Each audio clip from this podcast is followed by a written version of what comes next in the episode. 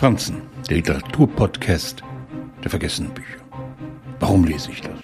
Ein Buch über Yoga, über ein Retreat mit schlechtem Ruf. Das intensive Auskoppeln aller Gedanken, die einen bedrängen, so dass nur noch die Empfindsamkeit einer Nasenöffnung übrig bleibt. Danach der Zusammenbruch, der einen Aufenthalt in der Psychiatrie notwendig macht. Carrère schreibt Autofiktion. Der Autor steht unverhüllt im Mittelpunkt der Geschehnisse.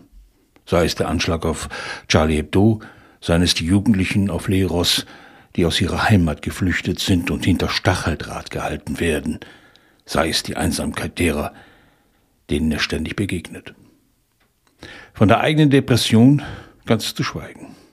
Seine Realität ist zermürbend.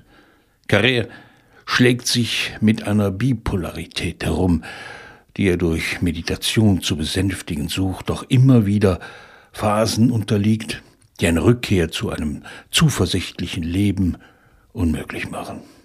Selbstzweifel, Verlustängste, Analysen des eigenen Versagens im Hier und damals beschäftigen ihn rund um die Uhr, so dass als letztes Mittel Elektroschocks eingesetzt werden, die ihn der Erinnerungen berauben. Es fühlt sich an, als habe er sich verlegt. Außer wenn er schreibt, sich in ein Thema festgebissen hat, von dem er sich neue Erkenntnisse verspricht, steht Karriere still.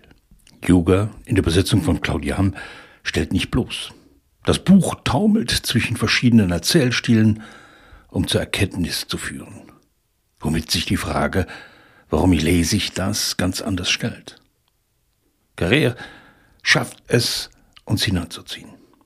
Seine Fragen werden zu unseren Fragen. Sein Scheitern führt zu unserem nicht eingestandenen Versagen. Die in Frankreich so beliebte Autofiktion führt uns in Yoga zur meditativen Wiederholung sämtlicher Hindernisse, die wir uns in den Weg stellen, einem Rauschen im Kopf gleich.